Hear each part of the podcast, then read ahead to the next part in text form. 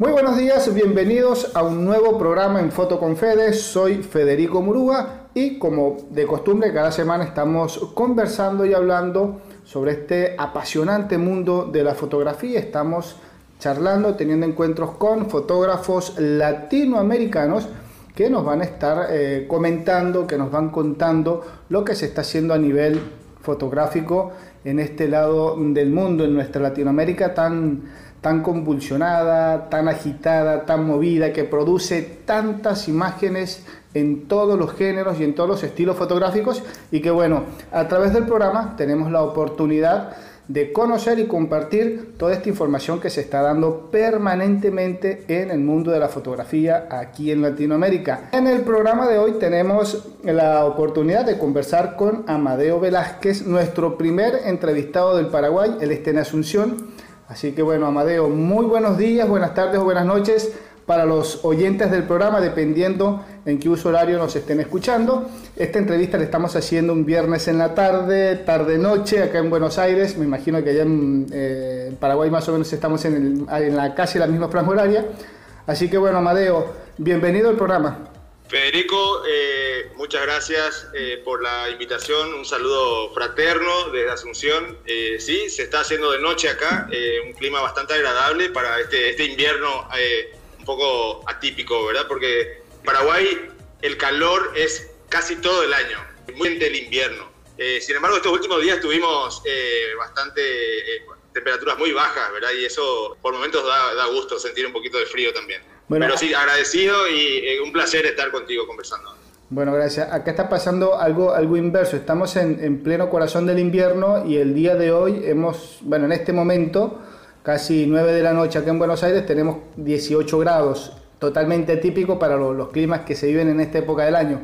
Pero bueno, son es esos movimientos raros que tiene nuestro clima hoy en día. Bueno, entramos en, nuestro apasionante mundo de la fotografía, como decimos acá en el programa. Amadeo, contanos un poco. Estás en el mundo de la fotografía desde hace más de 20 años, estás en el mundo del fotoperiodismo. Eh, si no hicimos mal la investigación, empezaste o estudiaste en eh, fotoperiodismo acá en Argentina, en la Asociación de Reporteros Gráficos acá de Argentina, en Argra puntualmente.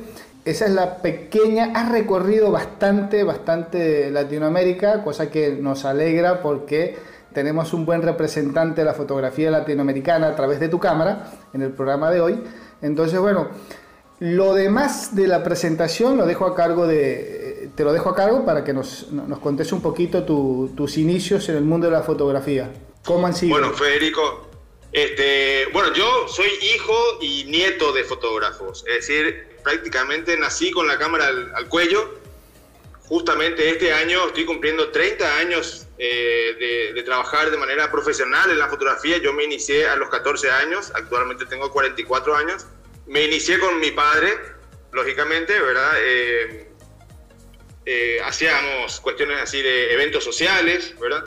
Pero realmente a los 14 años, yo, o sea, antes ya hacía eso, pero a los 14 años empecé a trabajar en una revista en una revista deportiva. Entonces, eh, por eso es que yo oficialmente digo que empecé a trabajar con la fotografía desde, desde, ese momento, ¿verdad? Realmente no entendía mucho lo que, lo que pasaba, nada más yo encuadraba, eh, hacía algunas mediciones, disparaba. Después de lo que pasaba tampoco entendía bien porque entraba todo un proceso químico que eh, después de un par de años fui entendiendo eh, a los 16 años eh, entré como laboratorista en un periódico eh, de Asunción. Entonces ahí me metí un poco más en el laboratorio y a entender un poco más ese, ese, proceso, esa magia que se da con la fotografía, con la química, con la física, la óptica, ¿verdad?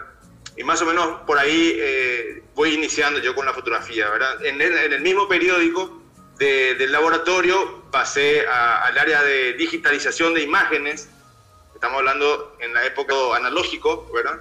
Y que empieza, empieza la cuestión de digitalizar las imágenes, no existían todavía las fotografías digitales, empiezan a llegar unos mini labs, unos laboratorios que, eh, digamos, hacían que el proceso de revelado eh, dure menos tiempo, que sea mucho más práctico, es decir, ya no se hacía de manera manual, metías el rollo en una máquina y a los 12 minutos salía todo revelado y seco. O sea, era, era así algo muy novedoso en ese momento. Como te dije, yo tenía 16 años, eh, entonces me mandan al frente a mí, digamos, como era el más joven, para que me, metan en, la cuestión de la tecnología, porque realmente ese, ese paso de la fotografía analógica a la digital eh, fueron un par de años y al comienzo había mucha resistencia, o sea, muchos compañeros, quizás un poco más veteranos, se resistían un poco a, ese paso, ¿verdad? Y, algunos por ahí más quisquillosos decían de que no, que la calidad no era la misma y ese tipo de cosas, ¿verdad? Entonces, ahí me meto en la cuestión de la tecnología, ¿verdad? Y, bueno, pasé todo ese proceso, como digo, de, de, lo analógico hasta que llega a ser la fotografía digital, ¿verdad?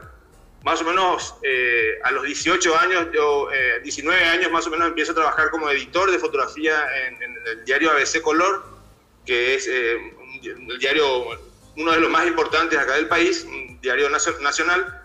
Y bueno, estuve ahí varios años hasta que me, picó las ganas de, salir a explorar el mundo, digamos.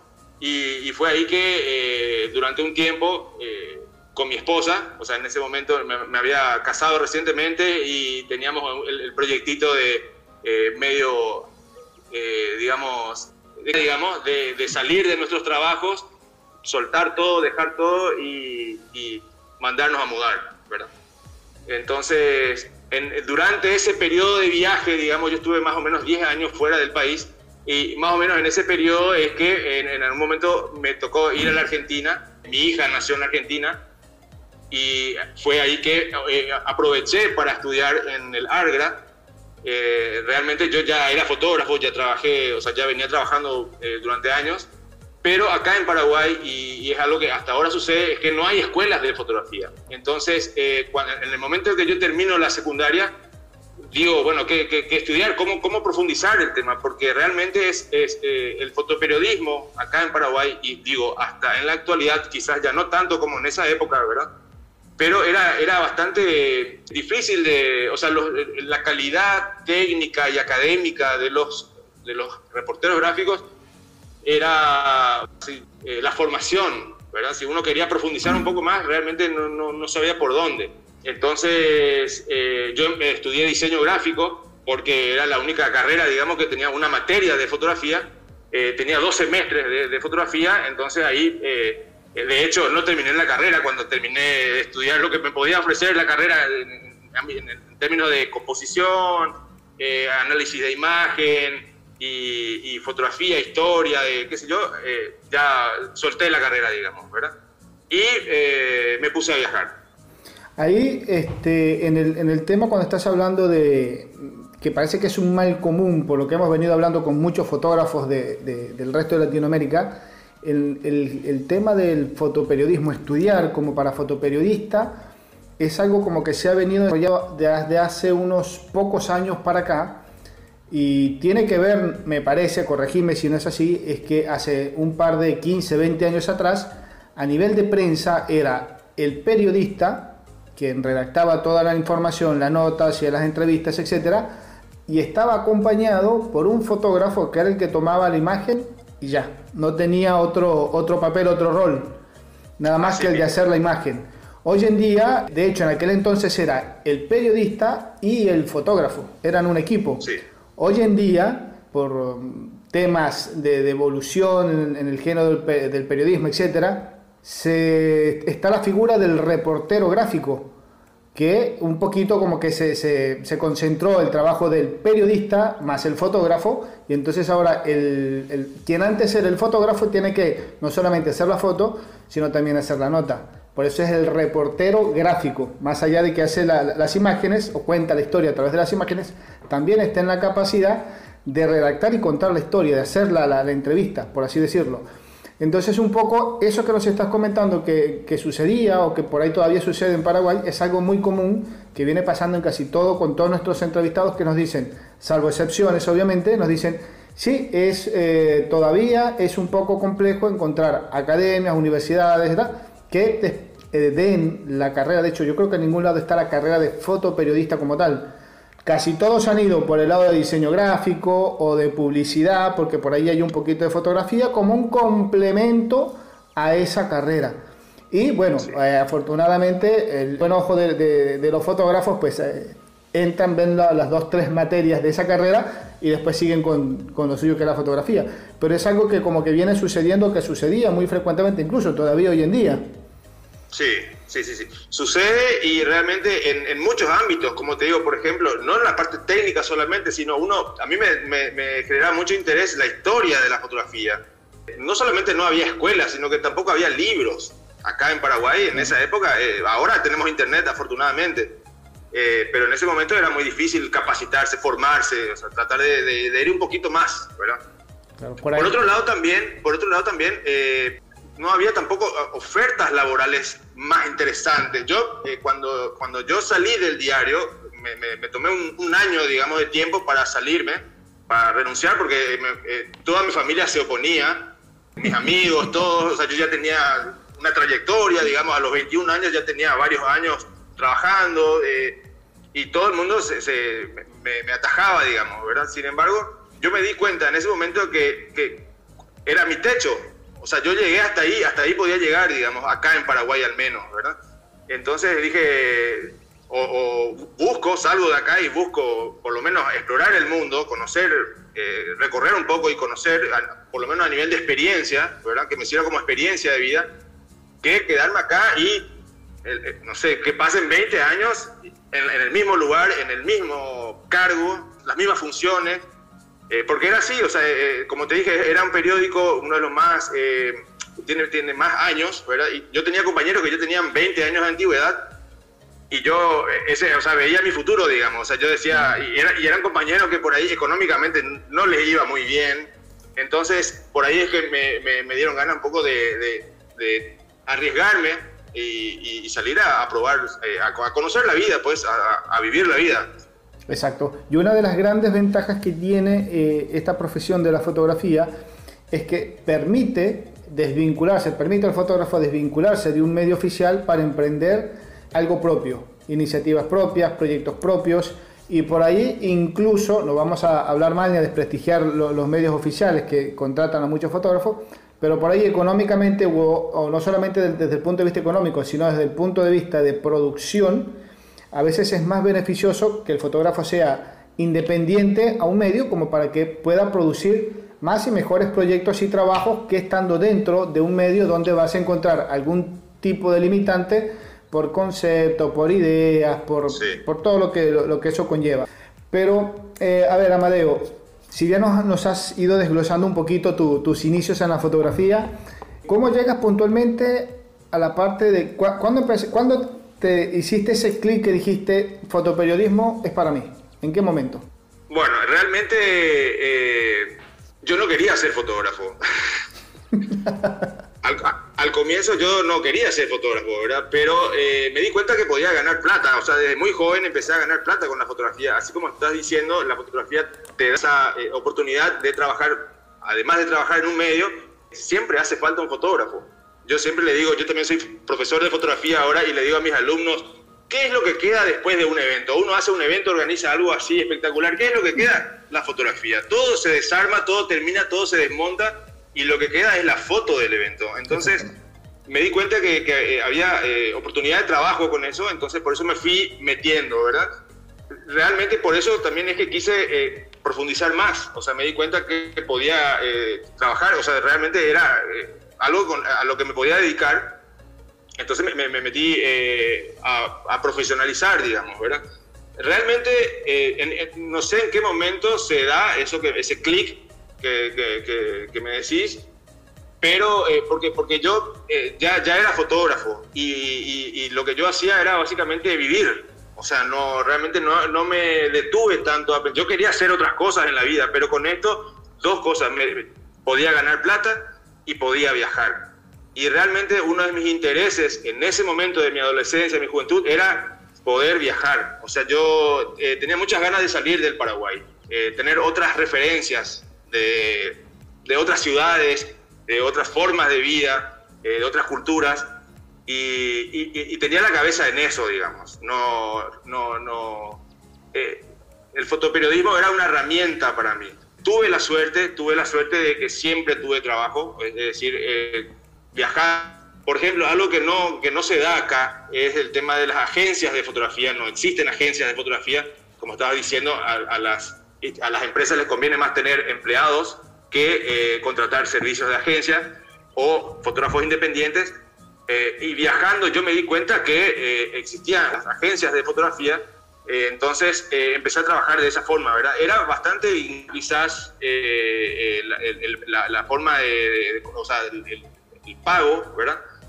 pero, y aparte siempre venían atrasados, ¿verdad? O sea, uno, estaba, uno tenía que vivir al día a día.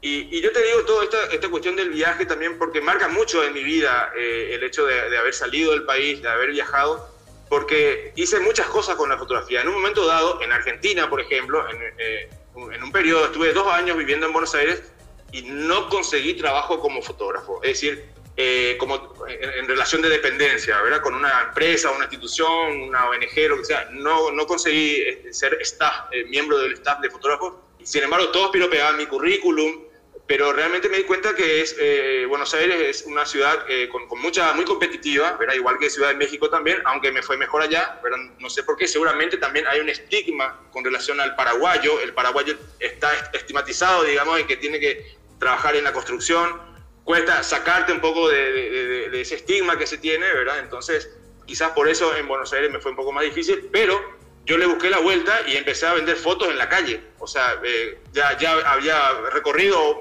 parte del continente, eh, tenía mucho archivo. Entonces dije, bueno, eh, voy a empezar a vender mis fotos en la calle. Y, me, puse a vender fotos en San Telmo, en La Boca, en las ferias, ¿verdad? Y le empecé a darle vuelta, ¿verdad? Y, y también me di cuenta que el fotoperiodismo no me servía para eso, porque la gente no quiere ver fotografía de eh, de indígenas o, de gente pobre o de gente eh, con problemas sociales.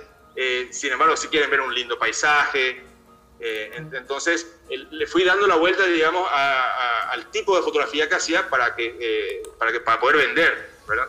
Y, y así estuve dos años viviendo en la Argentina y bastante bien. O sea, fue algo que realmente yo busqué mucho trabajo y, terminé ganando mejor de esa forma que, los sueldos que, que, ofrecían esas eh, posibilidades de trabajo, ¿verdad? Así que, por eso te digo, o sea, como que eh, el viaje y la fotografía fueron eh, durante toda mi vida en, forma paralela, ¿verdad? Estamos revisando un poquito acá tu, poco tu biografía, tu historia, tu recorrido. Estuviste Argentina, a partir del 2003, 2004 más o menos, estuviste de viaje por Argentina, estuviste en Uruguay, Brasil, Venezuela, Colombia, Panamá, Costa Rica, Nicaragua, El Salvador, Guatemala y México. De ese, esos 10 años de recorrido por todos estos países, te dio una oportunidad de presentar, entre otras cosas que también vamos a hablar un poquito más adelante, empezaste a hacer exposiciones. Sí, sí, bueno, a, mí me pasó que el fotoperiodismo me encantó, para mí fue la mejor escuela, o sea, siempre digo eso, eh, realmente en la calle es donde uno aprende, eh, te da esa agilidad mental, técnica, para, para poder eh, hacer otras cosas, ¿verdad? pero el fotoperiodismo es, es la noticia inmediata, es decir, la foto que se tomó hoy, mañana ya perdió vigencia y ya, ya se archivó, ya se guardó, ya quedó en la historia eh, entonces, eh, con la fotografía documental, que fue el lenguaje que yo mm, me, fue más y donde me sentía más cómodo, es donde vos justamente podés profundizar. O sea, esa misma foto al día siguiente puede tener una continuidad y te vas metiendo en la historia de un personaje o en la historia de un hecho. Entonces, me fue más cómodo trabajar en la fotografía documental y ahí es donde nacen algunos ensayos, eh, donde salen algunas ideas y, y empiezan eh, a surgir exposiciones, invitaciones de, de, gente del ámbito artístico acá en Paraguay y bueno, empiezan a, exponerse algunas y bueno, hasta hoy, ¿verdad? Hay em, de esos países que nombramos recién, por donde anduviste, por ahí de repente me adelanto un poco al, programa que tenía de entrevista, pero me nace la, la curiosidad en este momento. ¿En, cuál de todos estos países te sentiste más a gusto, hablando en cuanto a fotografía, eh, donde a tu criterio crees que hiciste los mejor, las mejores imágenes o, te dio la oportunidad de, abrir tu mente, desarrollar un proyecto que por ahí, digamos, no estaban, no tenías planificado hacer y se te dio la oportunidad o de ese trabajo que hiciste o esa vivencia que tuviste en ese país te dio la oportunidad de como que abrir la ventana de la imaginación, decir, puedo hacer esto. ¿Cuál de todos estos países ha sido el más representativo en tu carrera hasta hoy? Bueno, definitivamente México fue un país que me marcó muchísimo. Eh, en México estuvimos eh, prácticamente seis años con mi mujer, ¿verdad? Entonces, eh, realmente es un lugar que me marcó mucho, pero yo no lo sabía. Es decir, para mí, haber salido de acá al ladito, en Formosa, para mí, yo, o sea, yo tenía experiencias increíbles. O sea, si yo me hubiera quedado ahí, para mí hubiera sido eso, lo máximo pero después me fui al Uruguay y encontré cosas súper interesantes, ideas súper interesantes para desarrollar, y después me fui a Brasil y me pareció todavía más fascinante que en cada región tenés algo totalmente distinto culturalmente, eh, a nivel de clima, a nivel de paisaje, entonces, realmente en, en, la ruta, y otra cosa que te iba a decir, que, que, que lo nuestro, nosotros, yo te dije, durante un año prácticamente eh, planeamos el viaje, eh, renunciar a mi trabajo, renunciar, mi mujer renunció a su trabajo, vendimos nuestra casa, vendimos el, auto, todo. Durante ese año planificamos todo el viaje, pero al salir del viaje ya los planes empezaban a cambiar. O sea, realmente eh, no sirvió de nada todo el plan que hicimos durante un año eh, excepto para ahorrar un poquito y, mentalizarnos en el viaje, ¿verdad? Pero lo que te digo es que eh, sobre la marcha las cosas se van dando y, uno piensa que eh, realmente lo que hay que vivir es el, día de hoy, porque mañana puede amanecer totalmente de otra manera y tener otras visiones y otras ideas y, la ruta que pensabas para mañana se puede convertir a, otra ruta y, hay que adaptarse a la ruta, hay que adaptarse a las ideas, a, a todo. Entonces, eh, lo que sí te, puedo decir es que eh, durante el, viaje, porque nosotros lo hicimos por tierra, todo este viaje hasta México, es larguísima la historia, eh, yo no, me quiero enredar mucho porque realmente se fueron dando muchas cosas. para empezar, yo no tenía visa, o sea, México pedía visa para, poder, para que yo pueda entrar al país y yo lo solicité acá, o sea, yo me di cuenta en el trayecto hasta México qué países me pedían visa como paraguayo y Panamá era uno de ellos y México era el otro. Eh, con Panamá no tuve mayores problemas, pero igual hay muchas anécdotas referente a, esa partecita, por ejemplo, para ingresar a Panamá fue toda una odisea, ¿verdad?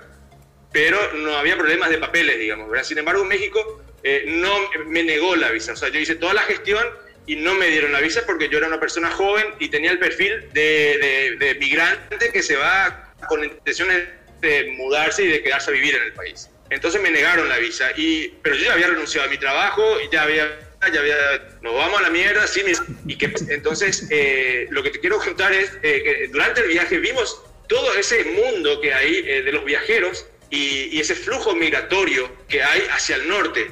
en esa época, en esa época no había el internet que tenemos hoy día y nosotros andábamos con mapas impresos, es decir, no había Google Maps, no había forma, no había redes sociales, existía el, correo electrónico, existía internet, pero la información era muy... O sea, eh, la única forma de saber qué había más allá era preguntando de boca en boca a, otro viajero que estaba viniendo de, en contramano, digamos. Entonces, eh, como te digo, hay todo un... Eh, empecé a vivir la experiencia del migrante, migrante que, va fluyendo por el continente rumbo al norte. Y ahí me voy encontrando con, con todo ese mundo migratorio y que, que finalmente es, todos tienen la intención de llegar a Estados Unidos y bueno, ahí eh, como que realmente esa es una, una, una situación que me, me, toca vivir en carne propia como migrante y, y, afortunadamente pude desarrollar eh, ideas relacionadas a ese tema y, por eso digo que México en ese sentido fue un país que me marcó bastante, ¿verdad? Cuando me, me estás contando tipo esa travesía con, para, para, ingresar a México y la ruta del migrante y todo esto, ¿en qué época más o menos eh, estamos hablando para ubicarnos en tiempo? Bueno, yo eh, renuncié eh, del diario ABC Color 2003, eh, ahí empezó, ¿verdad? pero, como te digo, al 10 planes no, no, no, funcionaban los planes, que viajando las cosas se van dando de, una manera fortuita, de una manera así espontánea, no había forma de, planear demasiado. Estando durante, no sé, ya unos meses viajando, estando yo en Brasil, me sale un trabajo con una agencia justamente, donde dicen eh, necesitamos que nos hagas un reportaje sobre los menonitas en el Paraguay. Era para una agencia de Suiza, ¿verdad? Para una revista. Y eh, entonces yo tenía que volver, o sea, estaba, digamos, entre comillas, en la mitad de mi viaje, pero tuve que volver al Paraguay para desarrollar el portaje y estuve más o menos cuatro meses en Paraguay para poder desarrollar eh, lo que es el, mundo de los menonitas en el Paraguay, que son bastantes y que es, un, es un grupo social muy importante en este país a nivel económico y a nivel cultural también. Entonces, no sé, ahí de repente me, enredo un poco quizás, no sé si, No, no, está bien, está bien. Estamos, estamos en este momento anclados en, en México por, por, tu experiencia, por, por ser uno, uno de los países que, como nos estás comentando, te marcó en, en, tu carrera como fotógrafo.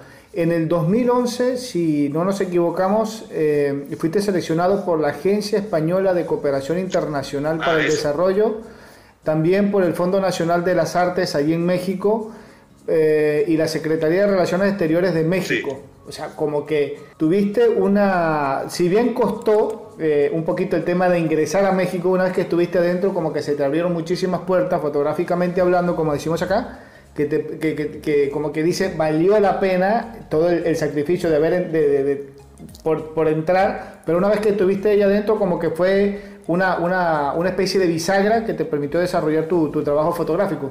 Mira, la historia es muy loca, es muy loca, porque nosotros, ponele que ya llegamos a México, pero llegar, al llegar hasta México fue realmente muy difícil, yo te dije, no tenía visa, entonces durante el viaje, cuando pasé Panamá, que era la primera traba, dije, bueno, eh, por lo visto voy a llegar a México, o sea, ya pasamos, ya salimos de Sudamérica, empezamos en Centroamérica, entonces yo me pongo en comunicación con, con todas las embajadas o consulados, de México en Centroamérica, es decir, le escribo al, al, cónsul de México en Guatemala, en Nicaragua, en El Salvador, en Honduras, solicitándole la visa nuevamente, diciéndole que yo soy un fotoperiodista eh, recorriendo Latinoamérica y qué sé yo, que estoy haciendo trabajo y que eh, no tenía planeado llegar a México, pero como estoy tan cerca, me dan ganas de ir. Entonces, eh, todos me dijeron que no, que yo tenía que haber gestionado mi visa desde mi país de origen sin embargo, el cónsul de Guatemala me escribe y me dice, mira, es muy interesante tu historia, me dice.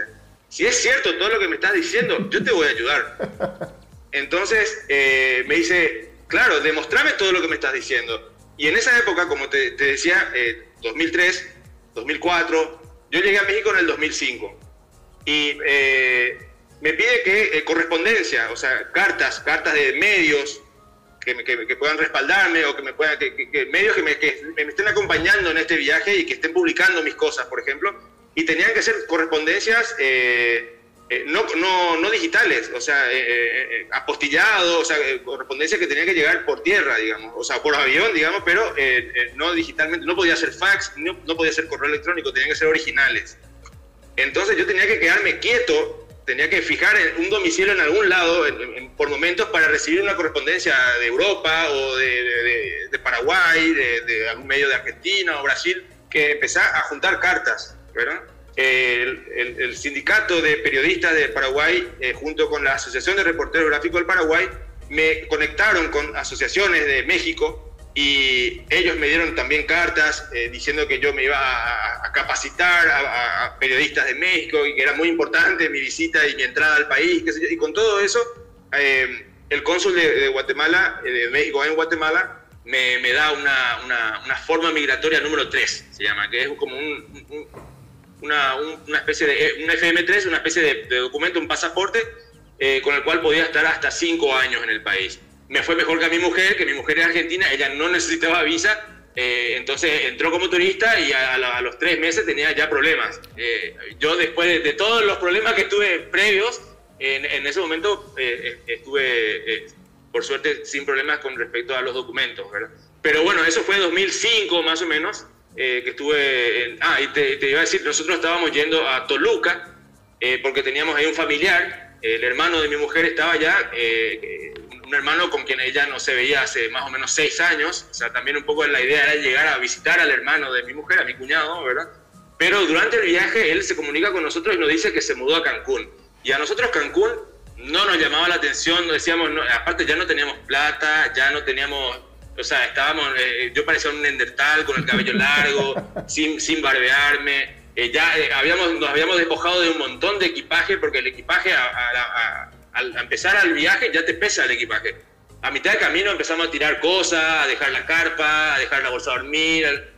Entonces, eh, ya para cuando, cuando llegamos a Guatemala ya no teníamos nada. Yo me, rebusqué para tener mi mejor ropa para poder ir al consulado y, que me den ese documento, ¿verdad? Pero bueno, eh, finalmente eh, entramos con, una, con un grupo de migrantes, una, travesía muy interesante que hicimos por el Naranjo hacia el en Guatemala, en la frontera con Tenosique en México, y entramos en, en una balsa. Eh, nosotros éramos los únicos documentados y teníamos como 30 indocumentados con nosotros en la balsa. ellos se detuvieron un par de kilómetros antes porque se hace un recorrido en un río hasta unas serranías, digamos, unas montañas donde eh, las personas que no tienen documentos se bajan y pasan por las montañas eh, donde no hay control migratorio. Entonces, bueno, finalmente llegamos a Cancún y, eh, en Cancún nos pasa que, como te dije, ya estábamos sin recursos.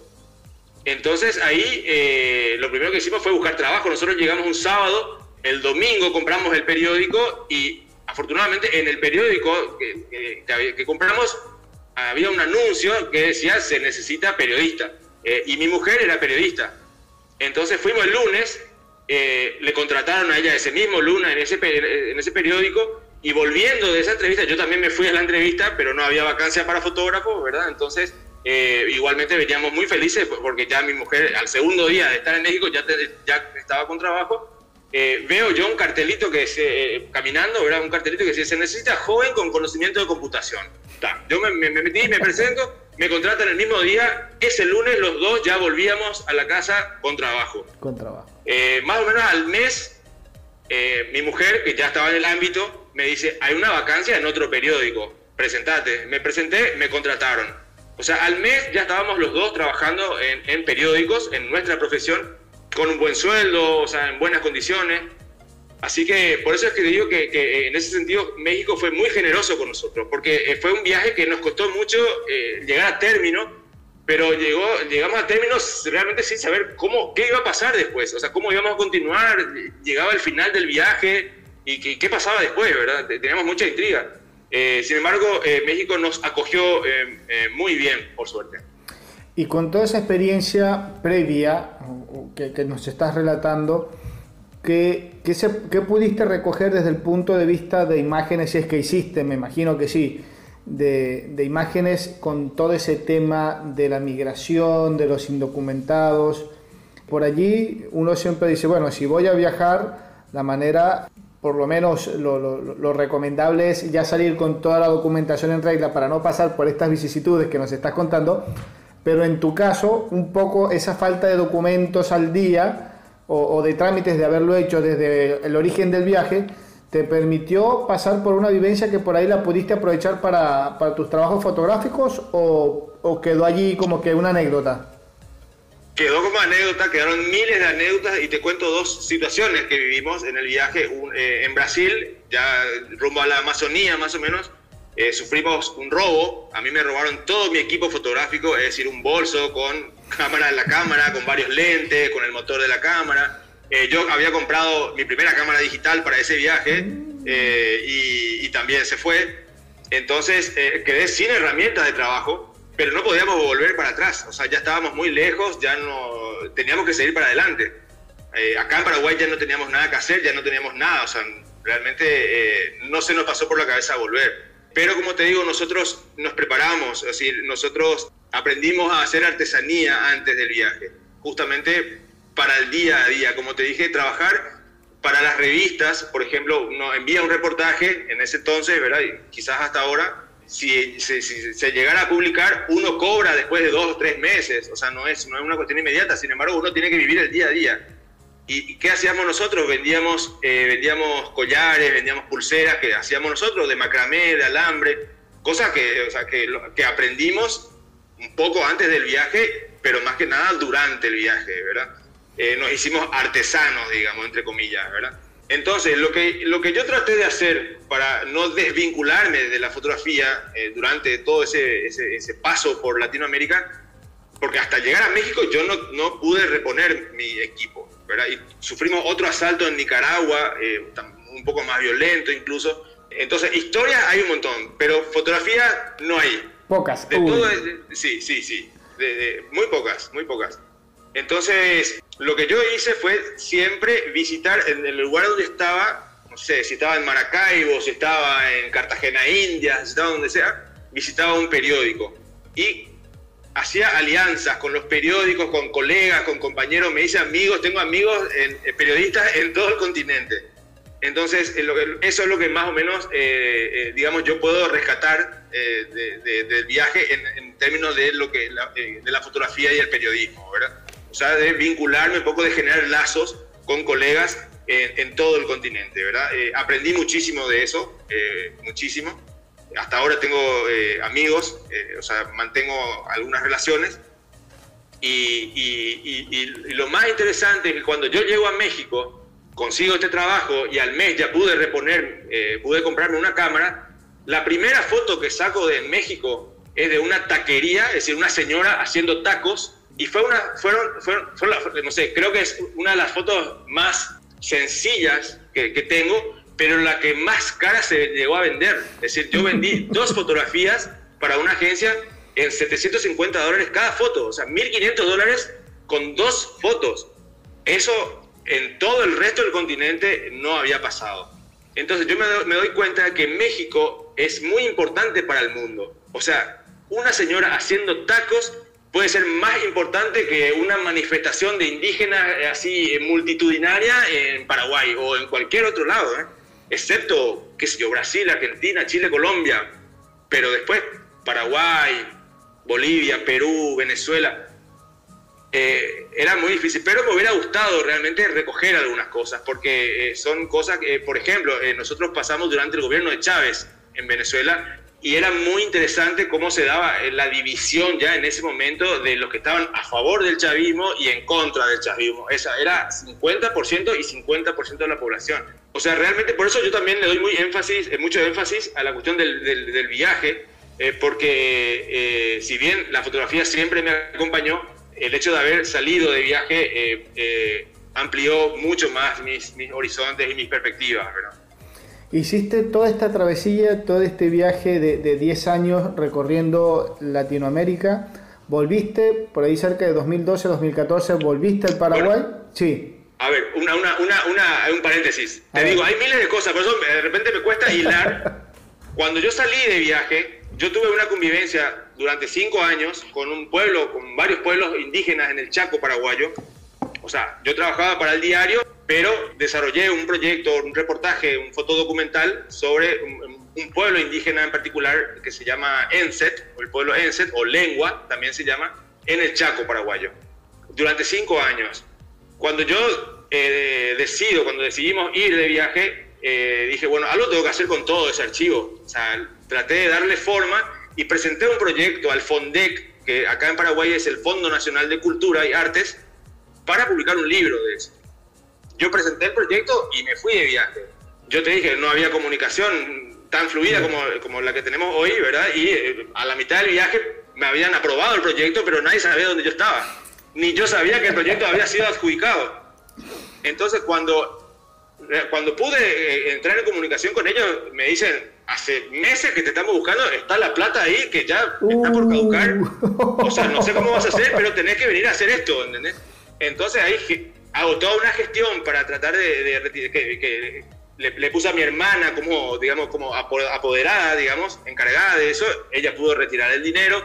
Hicimos todo por internet, todo el, trabajo de edición del libro. Eh, y en el momento que eh, se terminó, que se imprimió el libro, yo vine a Paraguay, eh, vine unos días, para presentar ese libro, ¿verdad? Eso fue en el 2005. O sea, a los pocos meses de estar en México, ahí sí tuve que volver y fue una, una en avión, ¿verdad? Un ida y vuelta eh, fugaz, digamos, de un par de días para la presentación de ese libro.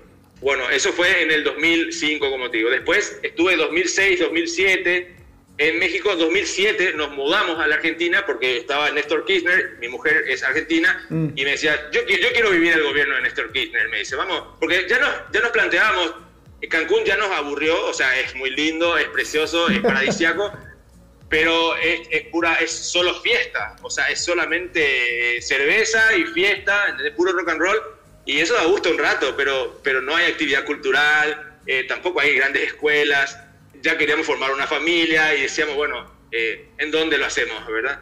Y ahí que se, se da, se nos dan las ganas de, de, probar un poco la experiencia en Argentina, ¿verdad? Entonces, 2007-2008 en Argentina, en el 2008 nace mi hija, y en el 2009, estando yo a los, primeros meses, me, me, me, buscan del periódico acá en Paraguay, me buscan del diario ABC y me dicen, no sé en dónde estás, pero te necesitamos acá. Queremos, eh, necesitamos que vuelvas. O sea, ya está, ya te paseaste, ya te fuiste, ya te diste el lujo. Ahora, ahora hay que trabajar. Sí, exactamente.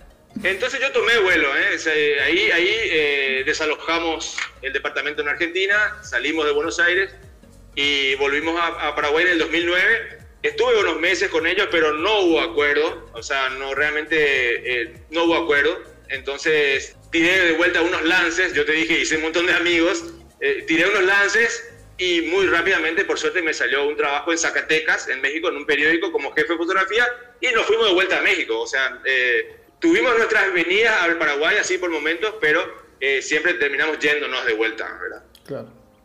Por un tema, siempre por un tema laboral. Sí, sí, sí, sí. Y como te digo, siempre también, eh, afortunadamente, se dieron las cosas para, para que eh, podamos volver a viajar, y, porque no es, ya, ya teníamos una hija, o sea, ya, ya no éramos eh, solamente mi mujer y yo, ¿verdad? que teníamos nada más una mochilita cada uno, ahora teníamos que llevar carrito de bebé, pañales, ¿entendés? O sea, todo un equipaje mayor, ¿verdad? Exacto. sin embargo, igual fuimos y, y fue espectacular, o sea, fue una experiencia increíble. Lastimosamente México está pasando por un momento difícil con la cuestión de la guerra al narco eh, y para el periodismo es bastante complicado, eh, es muy riesgoso. Eh, sí tuve experiencia bastante de cerca, digamos, con, relación a la, a la, bajada de línea incluso que hay por parte de, líderes narcos al periodismo, ¿verdad? de qué es lo que se tiene que cubrir y de qué manera se tiene que cubrir, qué se tiene que decir para el fotógrafo aún es más difícil porque el, periodista muchas veces pasa desapercibido, pero el fotógrafo eh, no. Entonces eh, eh, hay que saber en qué momento alzar la cámara para sacar una foto. Hay personas o personajes a, quienes no puedes tomarle fotos, o lugares o situaciones. Entonces se, se complicó un poco en la cuestión del periodismo allá, ¿verdad? Y eso me hizo salir de Zacatecas. Y bueno, eh, te digo, todo ese periodo fue de, viaje, o sea, yo eh, salí de vuelta, fuimos a otro, a otro destino y de ahí fuimos a otro destino. Y, aprovechamos para recorrer México, que en esos primeros dos años que estuvimos en Cancún casi no recorrimos, o sea, recorrimos la península de Yucatán, pero no, no habíamos ido el resto del país, o sea, México es un país inmenso, entonces en ese periodo eh, hicimos eso, ¿verdad? Ya entre el 2009, 2010 eh, en el 2011 es que sale este proyecto de los migrantes, porque, eh, bueno, como te dije, todo este viaje eh, estaba relacionado a eso, pero en Zacatecas, Zacatecas es un destino muy interesante para los migrantes, porque el, hay el, tren, el famoso tren de la bestia y qué sé yo, que pasa por todo México y que llega hasta la frontera, en Zacatecas hay una parte montañosa donde el tren se detiene, o sea, baja un poco la velocidad y eh, le da oportunidad a los migrantes de bajarse del tren o de subirse al tren también. Entonces, eh, eh, empecé a ir a este lugar, un lugar determinado ahí en Zacatecas, a conversar con ellos, a, que me cuenten sus historias. Y ellos me cuentan una historia de un lugar en, hacia, hacia, Tijuana, en, una ciudad que se llama Mexicali, que es en Baja California, donde me dicen que hay un, un, o sea, un, lugar abandonado eh, que fue tomado por, por, los migrantes, por los eh, deportados. Entonces, a mí me, todo ese mundo migratorio está ampliamente documentado. Pero, pero poca gente, yo empecé a, buscar, eh, poca gente tiene trabajos relacionados a los deportados, a las personas que ya, ya estaban viviendo en Estados Unidos, que estaban viviendo su sueño americano y que de repente son deportados y, vuelven a esa cruda realidad que era, que era su país.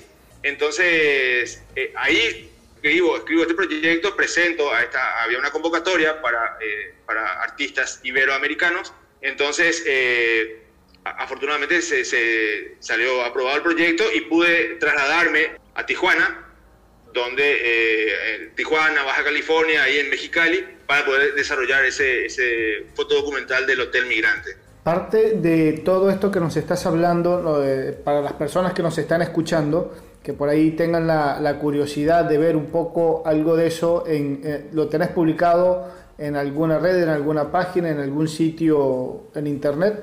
Bueno, eh, tengo un video introductorio en YouTube, eh, quizás simplemente poniendo Amadeo Velázquez, Hotel Migrante, se puede encontrar.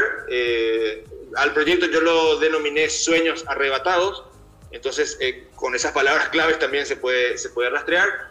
Eh, fue un trabajo bastante difundido. Lastimosamente, hasta el momento no le pude dar forma de libro, es decir, no pude eh, generar los recursos más que nada para poder, porque es, un material muy amplio, o sea, tiene que ser un, un, un, libro con un cierto volumen, ¿verdad? Entonces, pero sí, eh, se, expuso un material que se expuso en, varios países, en Europa, en Estados Unidos, acá en Sudamérica también. Seguro que van a encontrar en Internet. ¿Es, es ese trabajo, ese proyecto que realizaste el que te dio el, cupo al Festival de la Luz, el, festival de fotografía más importante en, Latinoamérica? Que se organiza, si no me equivoco, acá en, acá en Argentina. ¿Fue, ¿Fue con ese trabajo? Así mismo, fue con ese trabajo, exactamente que saliste seleccionado de un grupo de, eh, o quedaste seleccionado dentro de 700 fotógrafos de todo el mundo, que no es poca cosa, se dice rápido, pero eh, ahí hay una vivencia de 10 años de voy y vengo, voy y vengo, voy y vengo, de vicisitudes, de estoy, porque por allí hay personas que quieren o dicen cómo hacen para llegar a este festival, a este premio, a esa foto.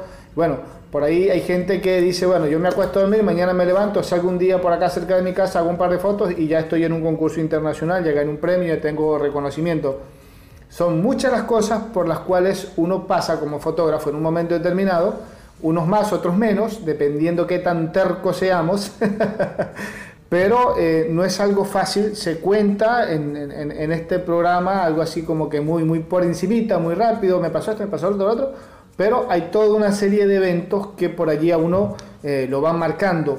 En toda esta historia de que, nos has estado comentando hoy, Amadeo, ¿qué, ¿qué, visión te deja de la fotografía? ¿Qué pudiste aprender de la fotografía puntualmente con toda esta experiencia que tenés, que es bastante rica? Nos queda como para hacer 10 programas más, pero vamos a tratar de, sintetizar un poco para ir dándole... Eh, de, paso es importante dejar con un poquito de gusto al oyente para que se sigan colgando de, más programas y para otra entrevista que tengamos más adelante. Pero de esta experiencia que tuviste, que has tenido en, estos, en, esta experiencia, en este viaje, eh, ¿qué es lo que más te... Qué, qué, visión te da de la fotografía? Bueno, para, yo lo que más rescato eh, del fotoperiodismo principalmente es el hecho de poder eh, llegar a la gente. Es decir, como turista, uno tiene una visión totalmente artificial o, hasta falsa incluso de, ciertos de los destinos, ¿verdad? Eh, sin embargo, con el periodismo uno llega eh, al, fondo y conoce las cosas que no conoce el turista. Entonces, eso para mí fue lo máximo, ¿verdad? O sea, haber visitado eh, ciudades que la gente por ahí visitó, Cancún por decirte, es un lugar súper turístico, mucha gente fue, pero poca gente lo conoce como lo, pudimos conocer nosotros. Y eso fue gracias al periodismo, porque uno, eh, por más que, eh, y trabajando para medios también, porque eso también te da un respaldo y también te da herramientas ¿verdad? para poder llegar a ciertas cosas, porque a veces uno solo es más difícil, sin embargo, un medio te da recursos, te da infraestructura, te da por ahí un vehículo, eh, te, da, te da condiciones para poder llegar a barrios eh, alejados o a, experiencias que, difícilmente como turista uno llegaría, ¿verdad? Y también yo creo que la fotografía para mí me hizo, o sea, yo sí tenía muchas ganas de viajar, pero la fotografía también me hizo viajar. O sea, fue, fue algo que todo el tiempo, en la hasta ahora, hasta en la actualidad. Yo en la actualidad eh, eh, sigo trabajando con la fotografía, sigo trabajando en fotoperiodismo y, todo el tiempo me salen viajes. O sea, ya en este momento ya es un problema porque ya mi familia está más ampliada, o sea, tengo miles de, ya de otras ocupaciones y, lograr un viaje cuesta, pero todo el tiempo afortunadamente me sigue saliendo y eso eh, para mí es muy importante porque me, me, sigue, me nutre, me sigue nutriendo todo el tiempo. Me imagino que a nivel de imágenes Latinoamérica es, es un hervidero permanentemente de, fotos, de, imágenes representativas, de cosas de impacto, desde todo punto de vista, no solamente social, sino cultural, religioso, político, de tradiciones, de vivencias. No en vano, este, muchas agencias europeas o de otros continentes buscan mucho la fotografía de, esto, de, este lado del mundo, las historias, las vivencias. Vos que recorriste, que tenemos ese, ese comodín con tu caso de que has recorrido buena parte de Latinoamérica, ¿considerás que es así, que Latinoamérica es un hervidero de imágenes que, que en otra parte por ahí como que no las vamos a encontrar? Yo creo que Mira, a mí a veces me preguntan qué país más te gustó, ¿verdad? O qué, país te llamó más la atención. Yo creo que todos los destinos son eh, interesantes. O sea, yo creo que en todos lados hay historias. Sí, eh, comparto de que Latinoamérica es eh, ese, ese, realismo mágico que decía García Márquez, ¿verdad? sí, sí, es palpable, o sea, sí se ve, es hay cosas eh, muy fotogénicas, o sea, eh, estamos en, un continente muy fotogénico, eh, toda esa mezcla de culturas que hay con lo indígena, con lo español, y, no solamente con los africanos, o sea, hay, lugares, en Guatemala a mí me tocó conocer un lugar que eran garífunas, Digo, garífunas, ¿y quiénes son los garífunas? Y no son indígenas, no son mestizos, criollos, ¿qué son? Y son, son la mezcla del africano con, con, el inglés y el indígena y el español, o sea, una cultura medio, como eh, eh, son rastafaris, son, son, muy religiosos, son todos negros rastafaris, ¿verdad? Mm. Eh, pero, pero están en Guatemala y no hablan español. O sea, hay una mezcla muy rica en nuestro continente, realmente es muy fotogénico, como digo, pero insisto, a mí me dan ganas de conocer Asia, también debe, ser, debe pasar lo mismo. Asia debe ser así muy rico también visualmente, culturalmente. África también. Realmente el, que menos me atrae es Europa, quizás porque también está muy recorrido y muy difundido también. Eh, eh, Latinoamérica todavía tiene un montón de lugares por, por conocer. Eh, un poco también yo vuelvo al Paraguay también como, como tratando de mostrar un poco, durante todo el viaje siempre eh, me tocó escuchar a la gente que, le sorprendía eh, conocer a un paraguayo. Y, conocer, y, háblame de tu país. No, no, sabemos nada de tu país. ¿Entendés? Entonces, eh, siempre le llamó la atención y siempre es la primera vez que me cruzo con un paraguayo. ¿Entendés? Entonces, acá mismo en Paraguay hay un montón de cosas todavía por, por, por descubrir, por difundir. entonces, un poco estoy en, esa misión también, ¿verdad? tratar un poco de mostrar un poco el Paraguay, ¿verdad? Me encantaría estar en otro destino, ¿verdad? O sea, yo no, tengo tanto ya ese, un sentido patriótico con el Paraguay, aunque es mi, mi país, ¿verdad? Eh, mis raíces están acá. Eh, pero más bien yo creo que eh, como, como, como, eso, como es mi, lugar de origen, sí tengo un poco las ganas en este momento de documentar un poco justamente eso, lo más escondido del Paraguay, ¿verdad? Y, lógicamente eso pasa en casi todos los países de, Latinoamérica, ¿verdad? Y ya que me estás hablando de Paraguay, no me puedo ir sin preguntarte cómo está a nivel de fotografía Paraguay. Si bien me estás diciendo que hay mucho por conocer, sos como el tercer cuarto fotógrafo que cuando hablamos de Latinoamérica coincide en que eh, Latinoamérica produce muchísimas imágenes, hay muchísimos escenarios, si bien hay muchos conocidos, pero hay otros que son totalmente vírgenes, que a nivel de fotografía, de proyectos fotográficos no se ha hecho nada todavía y que hay mucho material como para seguir produciendo, cosa que es bastante, bastante positivo para los fotógrafos. En tu caso, ¿cómo ves a Paraguay desde el punto de vista de la foto? Bueno, hoy día bastante, bastante más avanzado, hay muchos más fotógrafos, hoy día hay más o menos dos escuelas, realmente hay mucha más producción, también hay muchos más medios, o sea, toda la cuestión digital disparó también eh, medios digitales, o sea, hay, hay, mucha más, es más, está más competitivo, pero eh, está mucho mejor. O sea, realmente, por ejemplo, eh, tenemos ahí un, par de referentes fotógrafos que, que, realmente hacen un trabajo muy loable.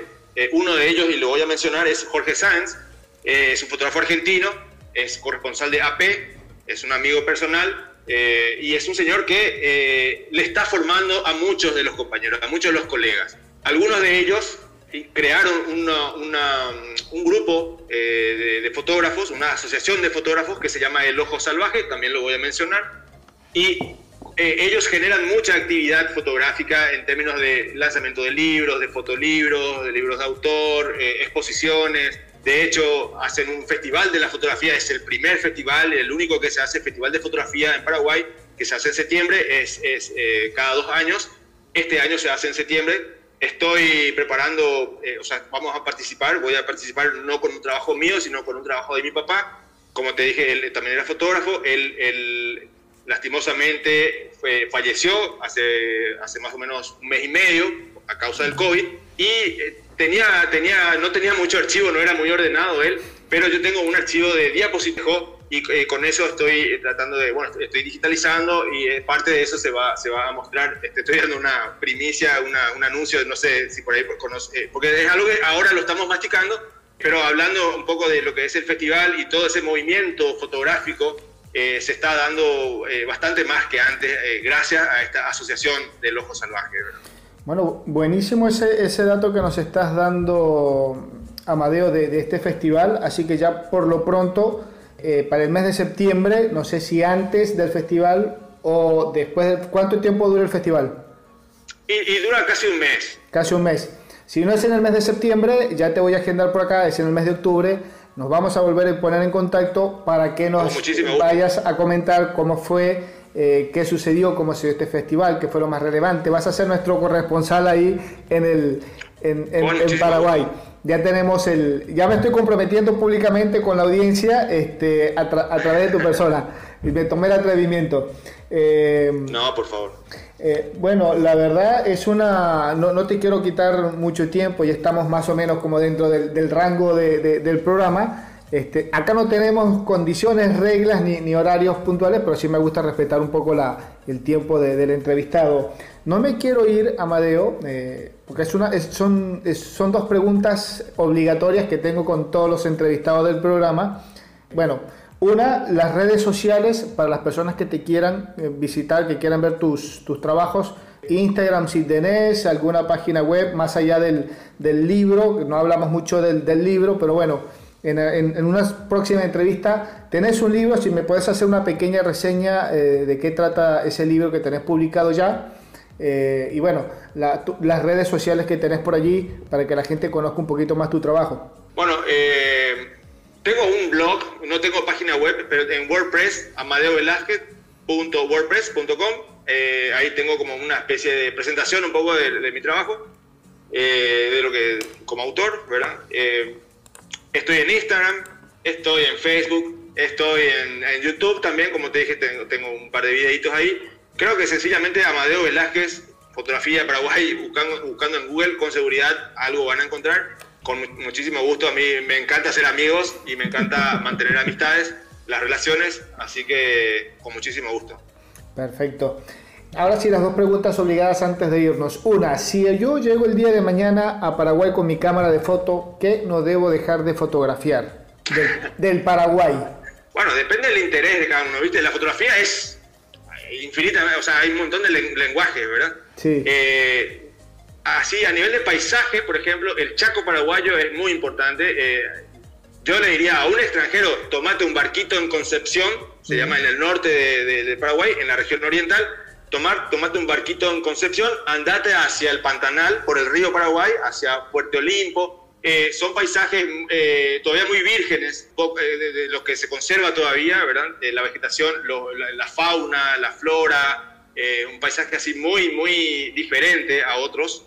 Paraguay no tiene grandes montañas, no tiene salida al mar. Sin embargo, este paisaje chaqueño, en esa parte del río, camino al Pantanal, se ven aves fascinantes con alas de 3 metros, o sea, paisajes así, animales, cocodrilos por todos lados, o sea, cosas de guacamayos, tucanes. Eh, entonces, a nivel de fauna y flora, eh, el paisaje chaqueño es muy interesante, eh, muy fotogénico. Y lógicamente, las comunidades indígenas también ofrecen una experiencia muy interesante, tanto para uno mismo, para la vida y también para, para, para, documentarlo fotográficamente. Buenísimo. Sí. algo, algo que, por ejemplo, muy poco este, difundido son también las comunidades, los campesinos, que hay bastante y que están en, una lucha de hace muchos años eh, por el derecho a las tierras, eh, al igual que los indígenas, pero los indígenas sí son como más llamativos, digamos, y tienen, son, tienen más protagonismo, son más visitados, sin embargo los campesinos no tanto, entonces también puede ser interesante para una persona que, que, quiera documentar algo que se ha documentado muy poco, ¿verdad? Sí, y bueno, buena esa información que nos, que nos estás dando, porque como decimos nosotros acá en el programa, nunca sabemos quién está escuchando este programa y de repente por allí le interese financiar un proyecto para algún fotógrafo, decir, voy a buscar a este fotógrafo y vamos a financiar este proyecto. Que por allí puede ser una, una muy buena iniciativa o algo bastante interesante para, para cualquier fotógrafo independiente, para cualquier empresa, para cualquier organización que desee eh, conocer y desarrollar este tipo de investigaciones desde el punto de vista de la fotografía, que estaría genial. Así que esa, esa información que nos estás dando buenísima. Y si hay alguien que esté interesado, bueno, ya saben que pueden empezar ubicando a Amadeo Velázquez, que es el que tiene la, la visión, la información y es el que da la idea. Así que por lo menos la primera opción que se la lleve a Amadeo por dar, dar la, la información en el momento. Amadeo, y la última pregunta y con esto cerramos. ¿Qué no debo dejar de probar de la gastronomía paraguaya cuando vaya? Uh, la gastronomía es muy rica, la gastronomía paraguaya. Eh, bueno, en Argentina ya, ya es muy tradicional comer la chipa paraguaya, pero no es lo mismo comerlo acá. Obvio que no. Eh, Obvio que no. Hay que, ah, sí, hay que volver a comer. Entonces, la chipa paraguaya, la sopa paraguaya, eh, que la sopa paraguaya está hecha de harina de maíz eh, eh, no, tiene nada de sopa, de caldo, es, algo sólido, es como una especie de pastel de, maíz, eh, al igual que el choclo, el, perdón, el chipaguazú, que, está hecho con choclo, no es de harina de maíz, sino son granos de choclo. El chipaguazú también es tradicional y es delicioso. El mbeyú, el mbeyú es, una especie de tortilla de almidón de mandioca. Sí. es un manjar con queso, con mucho queso, ¿verdad? El queso paraguay la comida típica y, en invierno hay mucha, eh, es cuando más hay, más oferta de comida típica ahí, porque eh, acá en Paraguay el 24 de junio se celebra el Día de San Juan, bueno, en, todos lados, ¿verdad? Pero acá es muy tradicional y la comida de San Juan eh, son todas estas que te estoy mencionando, ¿verdad? hay, hay, muchas más, muchas más. El pastel mandioca, una empanada, por ejemplo, una empanada, pero con masa de harina de mandioca. Entonces tiene otro, otro sabor, ¿verdad? Otro gusto, totalmente. Sí, y hay muchísimo, ¿eh? Está el boriborí, no sé, hay, hay un montón, un montón de, comidas típicas y realmente hay que, hay que probar. Todas recomendadas. Y lo bueno es que no, como que no engordan tanto, porque no es, esa harina de mandioca, no es, eh, bueno, el maíz por ahí sí nos puede engordar un poquito, pero nos ponemos a dieta antes del viaje y así ya nos desquitamos. Exactamente, exactamente. No, no, eh, durante el viaje no hay dieta. No hay dieta, exacto. No, hay, que conocer la gastronomía, hay que comer, ni modo. ¿La mejor época para visitar Paraguay, desde tu criterio como fotógrafo? Bueno, la luz de invierno es hermosa y, y no hace tanto frío eh, en verano hace 40 grados de calor a la sombra. Entonces, eh, enero, por ejemplo, no es el mejor momento para venir. Yo creo que entre mayo y septiembre eh, es, la mejor época. Estamos en el mejor momento. Sí. La luz de invierno es hermosa. Buenísimo. Bueno, así que ya saben, oyentes del programa, si alguien tiene ganas de salir corriendo a visitar algún sitio, Ahí tiene una opción, eh, Paraguay los está esperando. Si quieren hacer algún recorrido por Paraguay y tomar fotos y hacer un buen trabajo, pueden ubicarlo a Amadeo. Amadeo, estoy acá, escuché el programa y necesito un fotógrafo para que me haga fotos durante mi, viaje. También es otra opción. Aquí estamos buscando, aquí estamos consiguiendo trabajo por todos lados a los fotógrafos que nos, que nos dan la nota. Espectacular. Eh, esa es la idea.